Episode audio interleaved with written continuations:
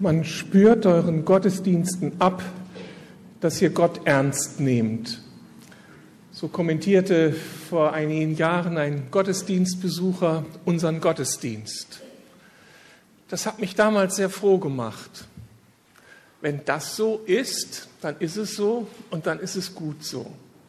Gemeinde Jesu, die zusammenkommt und Gott ernst nimmt.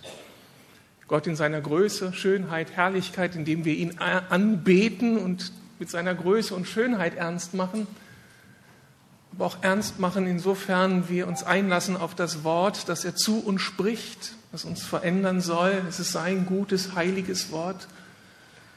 Aber auch Gott ernst nehmen in der Weise, dass wir alle unsere Nöte, alle Sorgen, all das, was uns ausmacht, eben mit ihm teilen.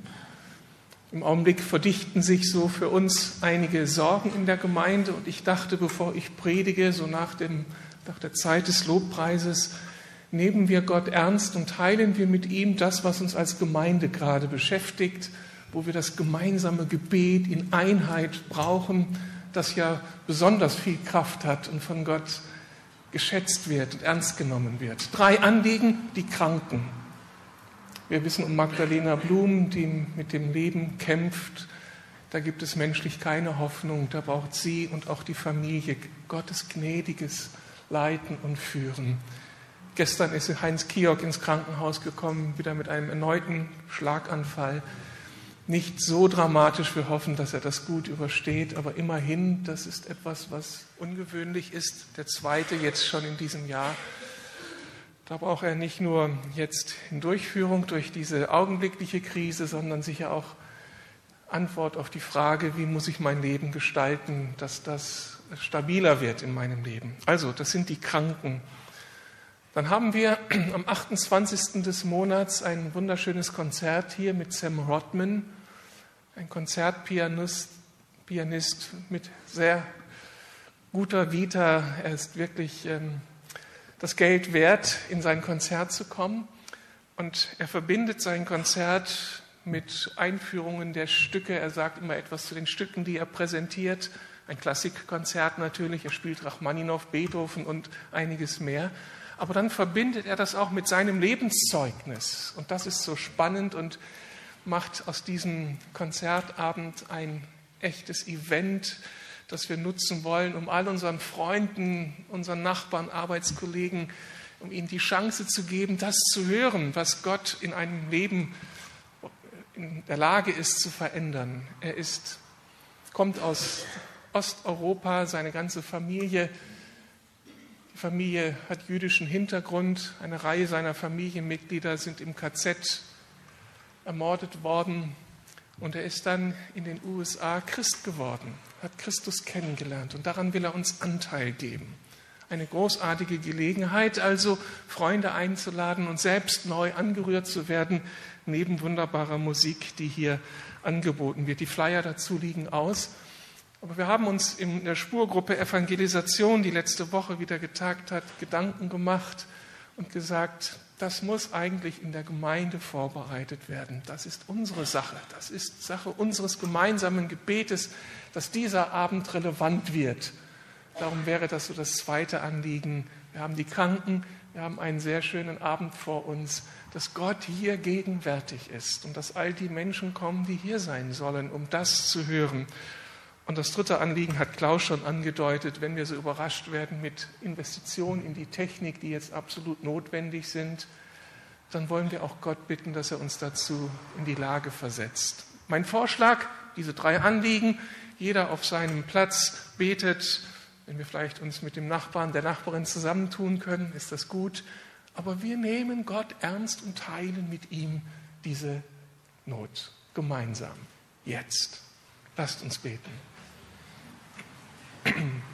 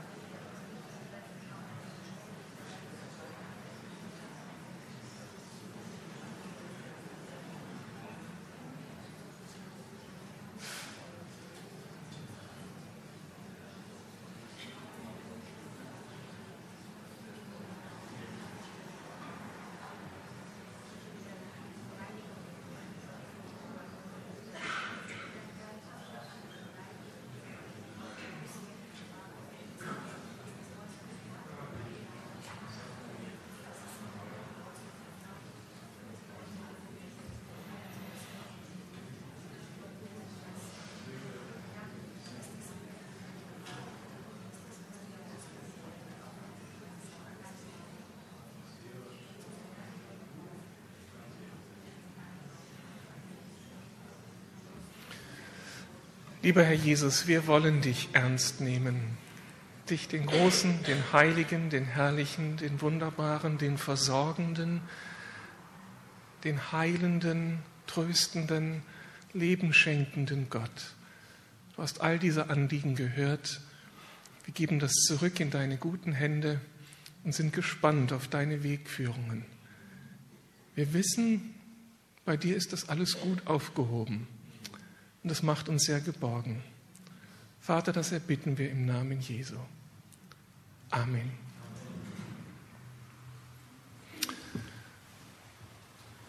Gnade sei mit euch und Friede von Gott, unserem Vater und unserem Herrn Jesus Christus. Amen. Wir beschäftigen uns seit einigen Wochen mit der Frage, wie wir zu Menschen mit Charakter werden, wie wir dahin wachsen, wie wir uns dahin verändern, wie wir Charakterköpfe werden. Menschen, die gute Tugenden eingeübt haben, Tugenden, die uns helfen, zu einem starken Leben zu bekommen, zu kommen, das ertragreich ist, das Erfolg hat, im Sinne des Reiches Gottes Dinge bewegt. Und am letzten Sonntag habe ich zur Beantwortung dieser Frage, wie wir da hinkommen, über Johannes 15 gesprochen, die Verse 1 bis 8. Und die möchte ich noch einmal lesen, weil ein wichtiger Aspekt dieses Textes am Sonntag, letzten Sonntag noch nicht zur Sprache kam. Das möchte ich heute nachlegen.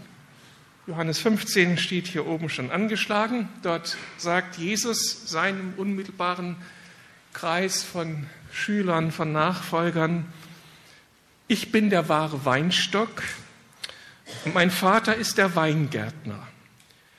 Jede Rebe an mir, die nicht Frucht bringt, die nimmt er weg. Und jede, die Frucht bringt, die reinigt er, dass sie mehr Frucht bringe.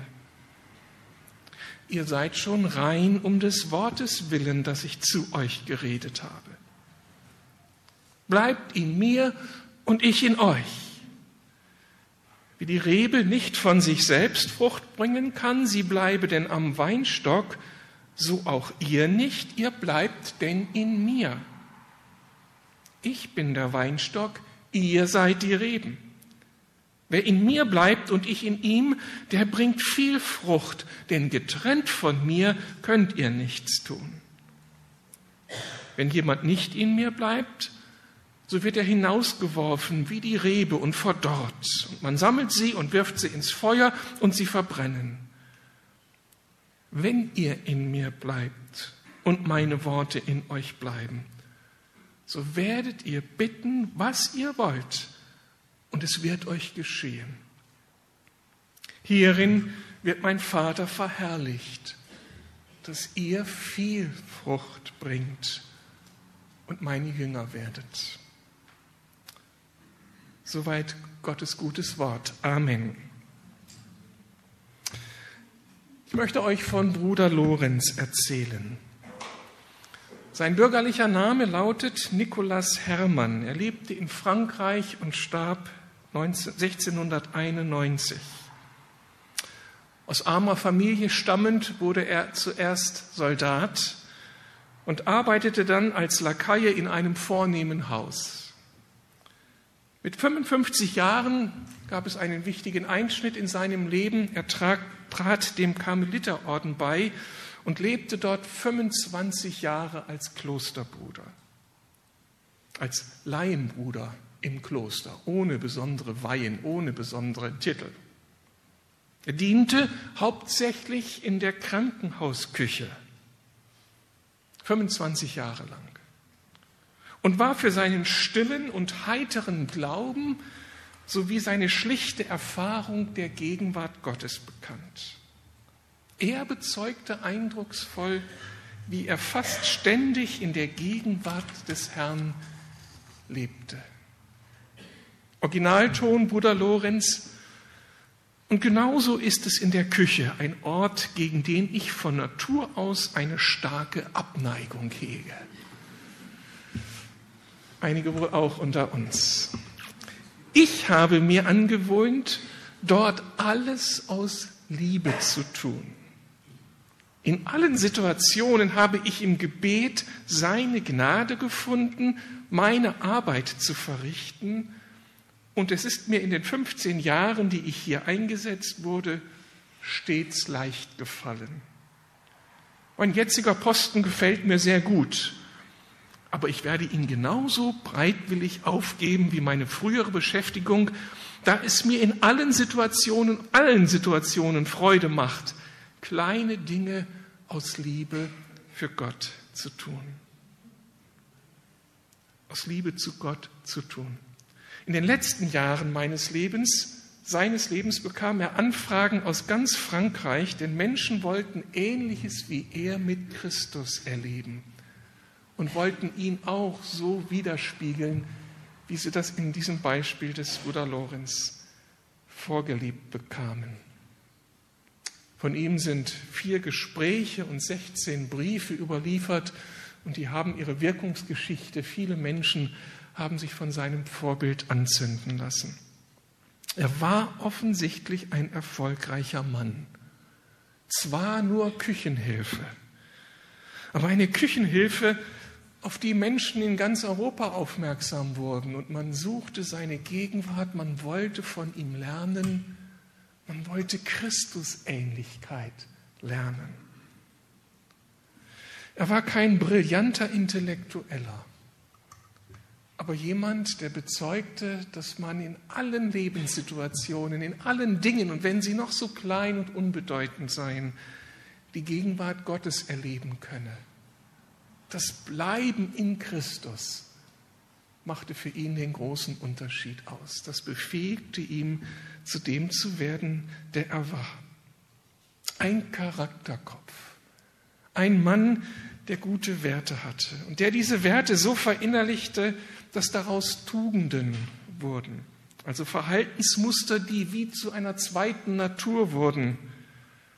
Nun lebte er selbstverständlich, ohne noch überlegen zu müssen, Glaube, Liebe, Hoffnung, Geduld, Demut, Dienstbereitschaft, Friedfertigkeit, Gerechtigkeit. Und das Geheimnis seines ertragreichen Lebens war eben dieses Leben in Christus, der beständige Kontakt zu Gott. Und der wird konkret im immer wieder Lesen seines Wortes und in der ständigen Bereitschaft, alles mit Gott zu bereden. Das war jetzt eine Zusammenfassung meiner Predigt vom letzten Sonntag anhand dieses Mannes, der einmal mehr bestätigt, dass das eine echte Option ist. Wir bleiben in Christus wir lassen uns zum Gebet und zum Wort rufen und erleben dabei die Veränderung, die uns so attraktiv erscheint. Wir werden Menschen, die in ihrem Charakter Christus widerspiegeln. Bleiben in Christus war das wichtige Stichwort hier in unserem Text. Jesus hat darauf aufmerksam gemacht. Wenn ihr in mir bleibt, bringt ihr viel Frucht und zu dieser Frucht gehört eben auch ein guter Charakter und daraus dann ganz vieles, was wir für Menschen tun und erreichen können in unserem Umfeld. Aber ein zweiter wichtiger Aspekt in diesem, in diesem Text lautet, dass wir zu einem ertragreicheren, zu einem fruchtbareren Leben dadurch kommen, dass wir von Christus immer wieder gereinigt werden. Und das will ich uns noch einmal bewusst machen. In Vers 2 heißt es, jede Rebe, die Frucht bringt, die reinigt der Weingärtner damit sie noch mehr Frucht bringen kann. Gute Beziehungen leben von Vertrauen. Wir genießen Freundschaften, wir genießen Partnerschaften, wenn diese Beziehungen störungsfrei gelebt werden können. Man kann sich aufeinander verlassen, man profitiert voneinander. Das fühlt sich gut an, das ist kraftvoll. Umgekehrt kennen wir alle das Gefühl, wenn Sand in das Getriebe guter Beziehungen geraten ist. Der Freund, die Partnerin verhalten sich problematisch und auf einmal fällt ein Schatten auf die Beziehung. Es geht aber auch andersherum. Wir selbst sind manchmal der kritische Faktor in einer Beziehung. So habe ich es immer wieder in unserer Ehe erlebt. Eine Szene aus unserer Ehe habe ich bis heute nicht vergessen. Ich glaube, ich habe sie auch schon einmal erzählt. Ganz am Anfang. Ohne Rücksprache mit meiner Frau habe ich mich bedient. Im KDW, in der Schallplattenabteilung. Ich konnte der Versuchung nicht widerstehen. Ich musste dieses günstige Angebot mitgehen lassen und komme nach Hause und ähm, es ist mir sehr unangenehm, eine schwere Tüte da ins Haus zu tragen. Ich schließe die Türe auf, höre meine Frau in der Küche hantieren und habe mich so ganz leise an der Küche vorbeigeschmuggelt ins Wohnzimmer, die Schallplatten ausgepackt und ins Regal gestellt und meine Frau begrüßt. Mit dem Ergebnis, dass ich wunderbare Musik hören konnte. Aber auch mit dem Ergebnis, dass ein Schatten fiel auf meine Beziehung zu Monika. Ich hatte ein schlechtes Gewissen. Ich schämte mich. Ich war unfrei. Meine Unbeschwertheit war weg und meine Beziehung zu ihr verlor an Kraft. So eine harmlose Geschichte. Aber ich spürte in mir, da war etwas nicht in Ordnung. Unsere Vertrauensbeziehung ist verletzt. Ich habe sie hintergangen. Wir teilen doch alles. Das alles änderte sich erst dann, als ich zu ihr ging und sagte, Schatz, ich muss dir was erzählen. Ich habe es überlebt, Sie vertraut mir immer noch. Wir können nun gemeinsam heute nicht mehr Platten, sondern CDs genießen. Das war so eine wichtige Lektion. Dieser gleiche Mechanismus nun, den wir aus dem zwischenmenschlichen Bereich so gut kennen, den können wir nun auch übertragen auf unsere Gottesbeziehung.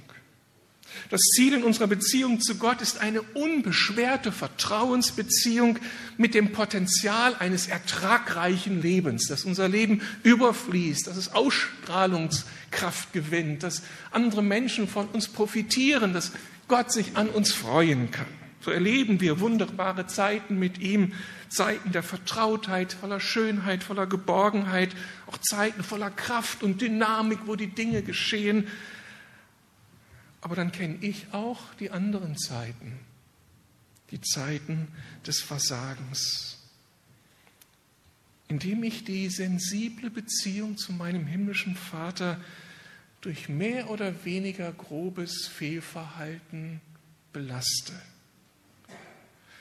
Indem ich einfach andere Dinge tue als die, die er von mir möchte. Oder indem ich mich anderen Menschen gegenüber fehlverhalte sie verletze, ihnen irgendetwas antue, was nicht korrekt ist. Und indem ich ihnen das antue, trifft es Gott.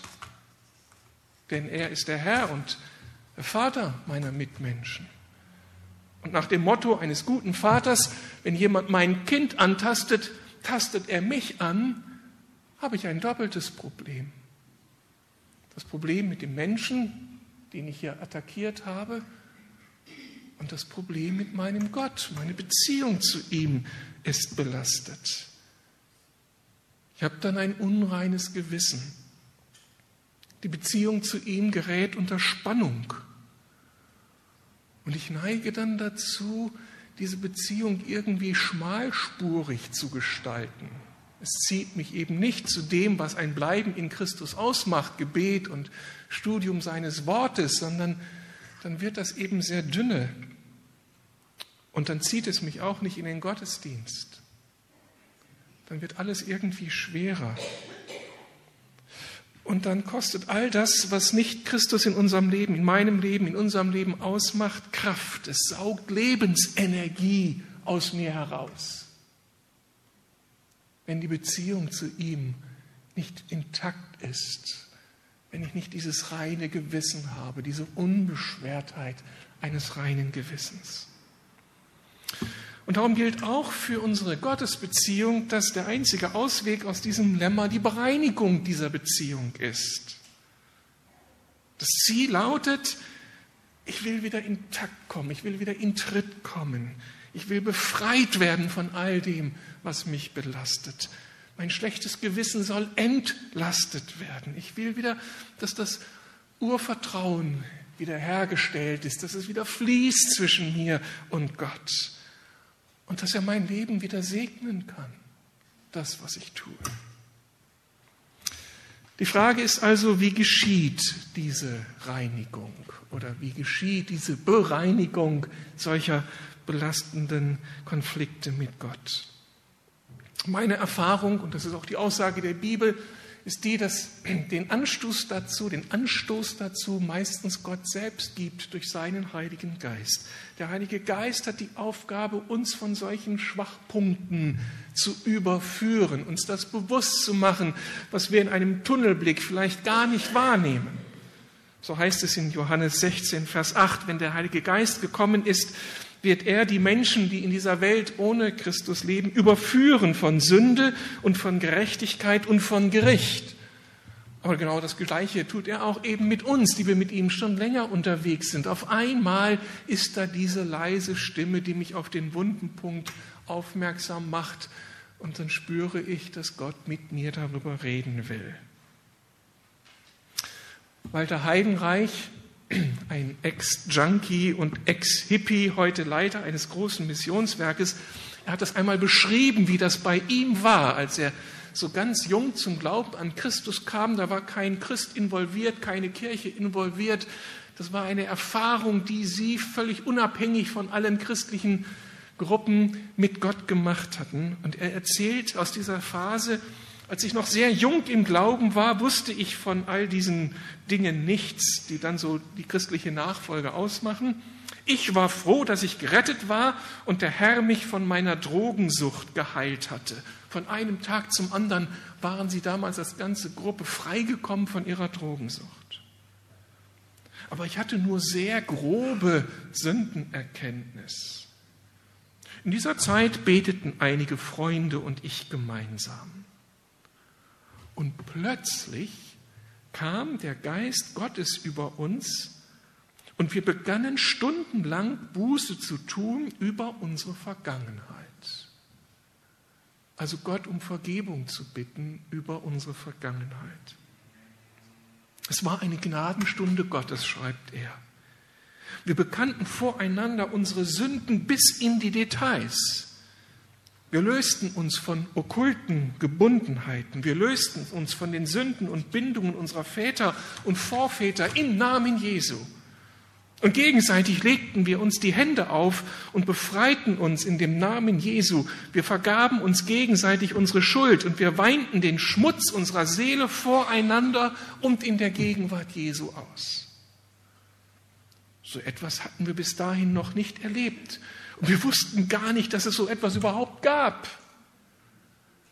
Aber durch diese Bußzeit kam eine unwahrscheinliche Freude in mein und unser aller Leben. Soweit sein Bericht nachzulesen in dem Auftrag, eine Zeitschrift von Jugend mit einer Mission vor vielen Jahren. Also, das war das Werk des Heiligen Geistes. Er kommt zu Menschen und zündet ihnen irgendwie ein Licht an, sodass sie die Dinge wahrnehmen, die ihre Beziehung zu Gott belasten. Das kann ganz akute Dinge betreffen, die gestern, vorgestern geschehen sind und die dann einfach in diese Beziehung eingedrungen sind zu Gott und sie nun belasten. Das kann aber auch Dinge betreffen, die viel, viel tiefer sitzen und schon jahrelang, Jahre alt sind. Er kann uns aufmerksam machen auf Untugenden, die in uns ihr Unwesen getrieben haben und von denen wir jahrelang gar nichts bemerkt haben. Da kann ein Christ noch nach 30 Jahren auf einmal irgendwie einen Geistesblitz haben und erkennen, dass er stolz ist zutiefst stolz ist und durch seinen Stolz schon viele Menschen verletzt hat. Oder er oder sie kann auf einmal entdecken, wie, wie er manipulierend auftritt, immer wieder und Menschen von sich abhängig macht. Oder wie Geiz ein zu tief sitzendes Problem ist und immer wieder abhält davon, dass das eigene Leben ertragreich wird im Sinne Gottes. Das sind dann sehr, sehr unangenehme Momente, wenn man sich auf einmal im Licht, im Spiegel Gottes erkennt und spürt, dass das eigene Bild, das man so von sich hat, noch weitere Macken bekommt. Und dann sitzt man da und schämt sich für Jahre der Blindheit mit all dem Mist, den wir dann in diesen Jahren produziert haben. Das ist solch eine Situation. Da kommt Gott, der Weingärtner, und beschneidet die Rebe, deckt die Dinge auf, die verhindert haben, dass jemand so voll sein Potenzial entwickelt hat. Beschneidet das, damit das jetzt möglich wird und alle Ressourcen, die er in uns hineingelegt haben, ins Spiel kommen können. Wenn jemand geizig ist oder stolz ist oder manipulierend sich verhält, dann ist sein Leben eingeschränkt, dann ist der Output aus seinem Leben immer limitiert. Und Christus sehnt sich danach, dass dieser Moment geschieht. Und das ist das Werk des Heiligen Geistes. Manchmal, und dann wird es noch ein bisschen schwerer für uns, gebraucht Gott, muss er schwere Lebensumstände benutzen, damit wir dem auf die Spur kommen, weil wir so eingespurt sind, dass wir die Dinge nicht wahrnehmen wollen. Und dann passiert etwas und dann liege ich im Krankenhaus und jetzt ist Stille da und keine Ablenkung und endlich kann er anfangen zu reden und die Dinge hochbringen. Und dann kann eine Phase der Krankheit so viel mehr bedeuten, als ich muss jetzt hier eine Krankheit auskurieren. Sie kann mich innerlich heiler werden lassen. Und dann wäre das wieder so eine Phase der Beschneidung durch den guten Weingärtner, der nicht das Ziel hat, mich da in die Ecke zu treiben und mich zu beschämen, sondern der das Ziel hat, dass ich frei werde, dass ich gesünder werde, dass mein Leben ertragreicher wird. Wenn also klar ist, dass Reinigung notwendig ist, dann gibt es einen, gilt es einen konkreten Schritt zu gehen, um zu einer neuen Beziehungstiefe mit Gott zu kommen. Und dieser Schritt ist das Bekennen der Sünde, des Versagens, der Untugend, die sich da in mir breit gemacht hat. So heißt es in 1. Johannes 1, Vers 9, wenn wir unsere Sünden bekennen, bekennen, aussprechen, dann ist er treu und gerecht. Gott ist treu und gerecht, sodass er uns die Sünde erlässt und uns von jeglicher Ungerechtigkeit reinigt. Das griechische Wort für bekennen heißt homologeo. Und das heißt übersetzt eigentlich dasselbe sagen, beistimmen, übereinstimmen, zugestehen, einräumen und eben bekennen. Bekennen heißt also, sich selbst so zu sehen, wie Gott uns sieht. Und Gott in seinem Urteil, in seiner Bewertung über unserem Leben zuzustimmen. Und dieses Bekennen, was dann nötig ist, ist kein formaler Akt, irgend so ein Lippenbekenntnis, ich muss jetzt hier etwas aussprechen, sondern heißt etwas er zu erkennen und darüber betroffen zu sein und es dann bekennen zu wollen in dem Zugeständnis, du Gott bist heilig und dein Blick auf mein Leben ist angemessen, du hast den Durchblick. Und wenn du den wunden Punkt hier bei mir angetippt hast, dann bin ich so dankbar dafür. Und dann mache ich mich auf zu dir hin und bekenne dir meine Untugend, meine Sünde, mein Versagen, was auch immer. Dieses Bekennen der Sünde geschieht nun besonders kraftvoll in der Beichte vor einem Nichtchristen. Ich kann das alles mit mir selbst ausmachen, abends am Schreibtisch, wo auch immer. Und Gott hört und vergibt so gerne. Mit Christen. Ich weiß gar nicht mehr, was ich gesagt habe. Ach so, die kraftvolle Beichte vor einem Mitchristen. Jetzt habe ich es richtig, ja? Okay vor einem Mitchristen. Das geht auch ohne, wie gesagt, aber die Seelsorge zeigt, es ist so viel kraftvoller und so viel hilfreicher, das vor einem anderen auszusprechen. Das altdeutsche Wort für Beichte ist bejicht und das bedeutet im Ursprung etwas bejahen, zu etwas stehen und zwar laut und vor Zeugen. Darum geht es bei der Beichte. Ich habe ein Problem entdeckt, ich finde, dass Gott etwas aufgedeckt hat. Und jetzt suche ich einen Mitchristen auf und teile das mit ihm. Demütige mich vor Gott, erzähle es ihm, um dann von ihm diesen Zuspruch der Vergebung zu bekommen. Diese Praxis ist im Neuen Testament schon begründet. In Jakobus 5, Vers 16 fordert uns der Apostel auf, einander die Sünde zu bekennen, damit wir gesund werden, damit wir heiler werden, damit unser Leben ertragreicher wird. Genau das taten Walter Heidenreich und seine Freunde damals. Und das tun viele von uns. Bei Walter Heidenreich so interessant, dass keiner sie darauf aufmerksam machte, aber dass Gott sie dahin führte, und zwar zu so etwas wie einer Generalbeichte oder Lebensbeichte. Sie waren schon erwachsene Leute, hatten eine Menge, Menge in ihrem Leben schon an Problemen hinter sich, hatten viel Schuld auf sich geladen. Wenn man mit Rauschgift handiert, kann man sich das leicht vorstellen. Und nun kommt der Punkt, dass Gott ihnen sagt, ich will mit euch über euer ganzes Leben reden. Und zeigt ihnen von Kindheit an, was da alles schiefgelaufen ist. Und sie haben den Eindruck, das alles aussprechen zu müssen, einmal so Grundreine zu machen. Und das ist so eine dringende Empfehlung an jeden von uns, der mit Christus angefangen hat oder unterwegs ist, sich dieses Grundreine machen zu gönnen mal auszupacken, mal so im Lichte Jesu all das durchzugehen, in dieser Sehnsucht, Herr, ich will nicht nur jetzt mit dir angefangen haben und so mich Christ nennen, sondern ich will unbedingt das ganze Potenzial des Christseins ausschöpfen, ich möchte so deinen ganzen Segen bekommen. Und das soll nichts irgendwie uns, mich in meiner Beziehung zu dir blockieren.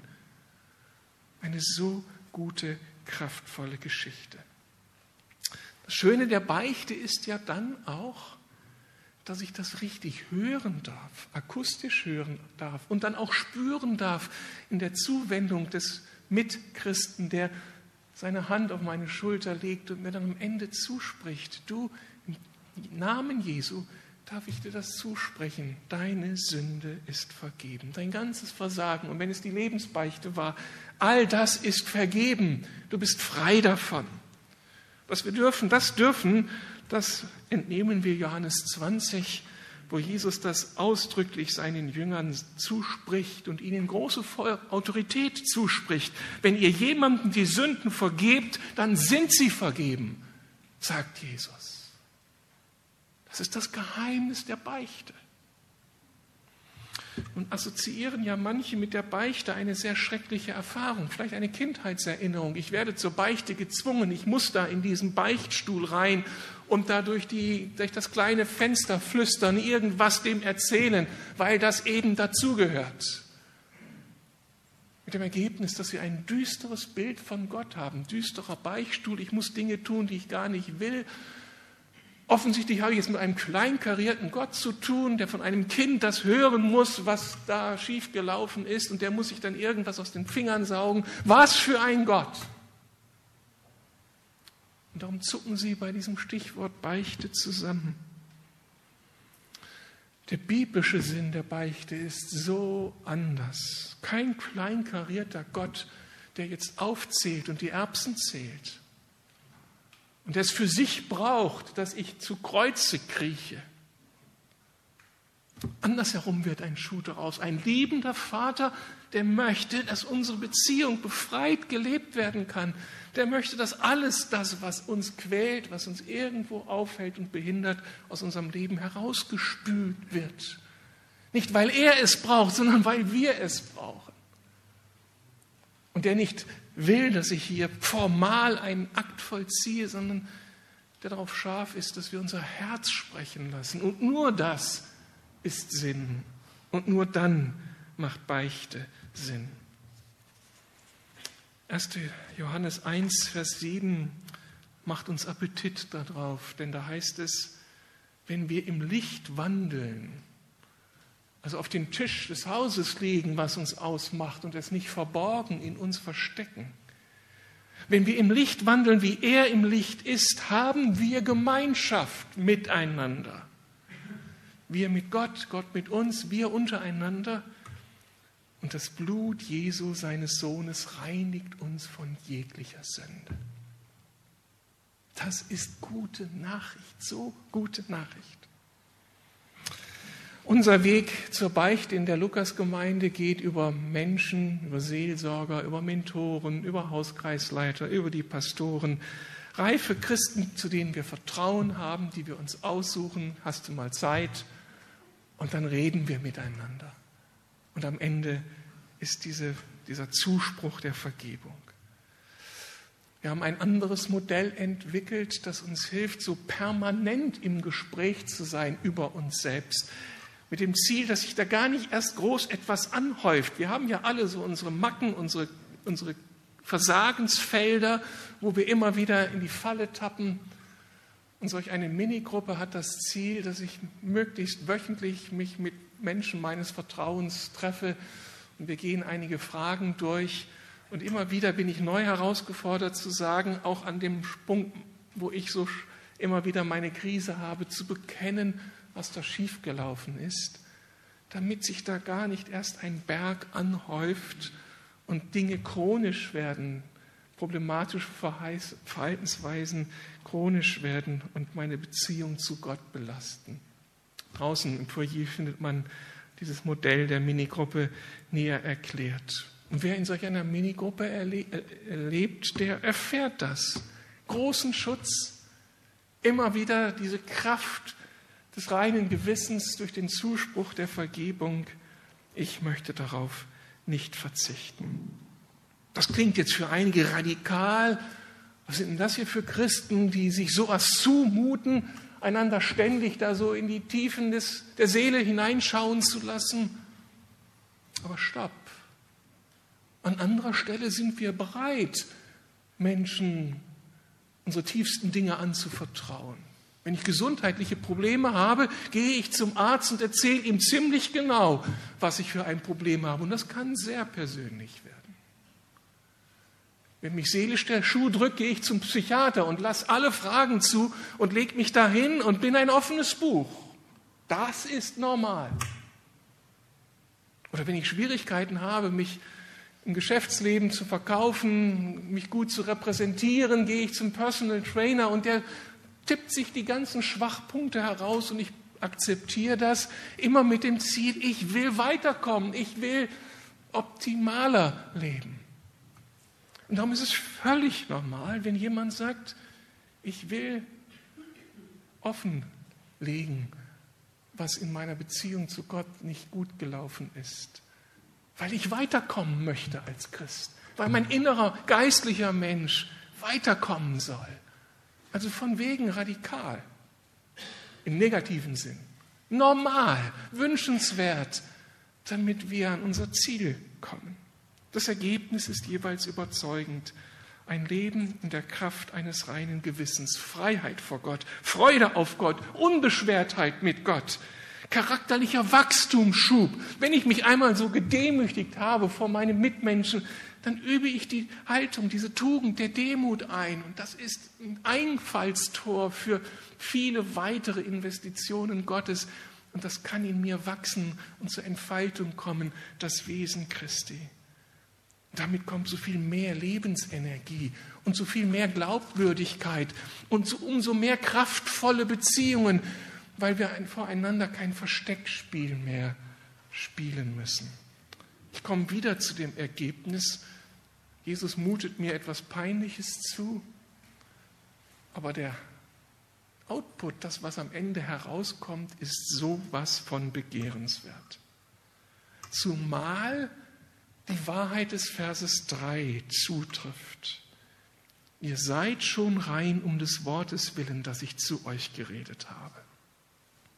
Also der Weingärtner will beschneiden, will reinigen, damit noch mehr Frucht bringt und gleichzeitig heißt es, ihr seid schon rein um des Wortes willen. Das ist wieder so ein komplementäres Denken der Bibel, ganz typisch. Gemeint ist, dass wenn wir als Christen zu Jesus kommen und um, um Vergebung für aktuelles Versagen bitten, dann immer auf dem Hintergrund der Tatsache, dass Gott uns am Tag unseres Christwerdens bereits grundsätzlich angenommen hat und freigesprochen hat und uns liebt, uns vergeben hat, das, was war und das, was sein wird. Wir sind seine Kinder. Das heißt, wenn ich zur Beichte gehe, steht nicht mein Christsein zur Disposition, sondern es geht darum, dass meine Beziehung in eine größere Tiefe kommt. Und wenn wir versagt haben, wir sind seine Kinder, Mitarbeiter, Freunde. Basta, das gilt. Aber jetzt darf ich dann alles klären, was noch irgendwie atmosphärisch stört. Und darum wollen wir die Dinge erkennen, die als Problem noch tief in uns schlummern und die nicht dazu beitragen, dass wir Christus widerspiegeln. Es ist zu schön. Ich resümiere, das Bild vom Weinstock, der vom Weingärtner beschnitten und bereinigt wird, ist Evangelium pur, ist gute Nachricht auch wenn der Vorgang schmerzhaft ist. Das Ergebnis lässt sich sehen und ist mehr als wünschenswert. Unsere Beziehung zu Christus, dem Weinstock, vertieft sich, unser Charakter wird schöner und schöner und unser Leben wird immer ertragreicher im Sinne des Reiches Gottes. Amen. Und wenn wir Gott ernst nehmen, dann ist hier und heute die Gelegenheit, dass ich mich entlaste. Dazu steht das Kreuz hier. Ich schlage vor, wir haben eine Zeit der Anbetung. Ich bitte unser Team schon nach vorne zu kommen. Wir singen Gott unsere dankbaren Lieder und wer irgendwie empfindet, ich möchte gerne eine Last hier lassen, der kann hier zum Kreuz kommen, einen Brief an Jesus schreiben, Briefpapier, Kugelschreiber, Umschläge, liegt alles hier das Aufschreiben ans Kreuz heften oder ihr kommt nach vorne und hier vorne werden Beter sein und hören sich gerne das an, was ihr sagt, um euch seinen Segenszuspruch zu geben.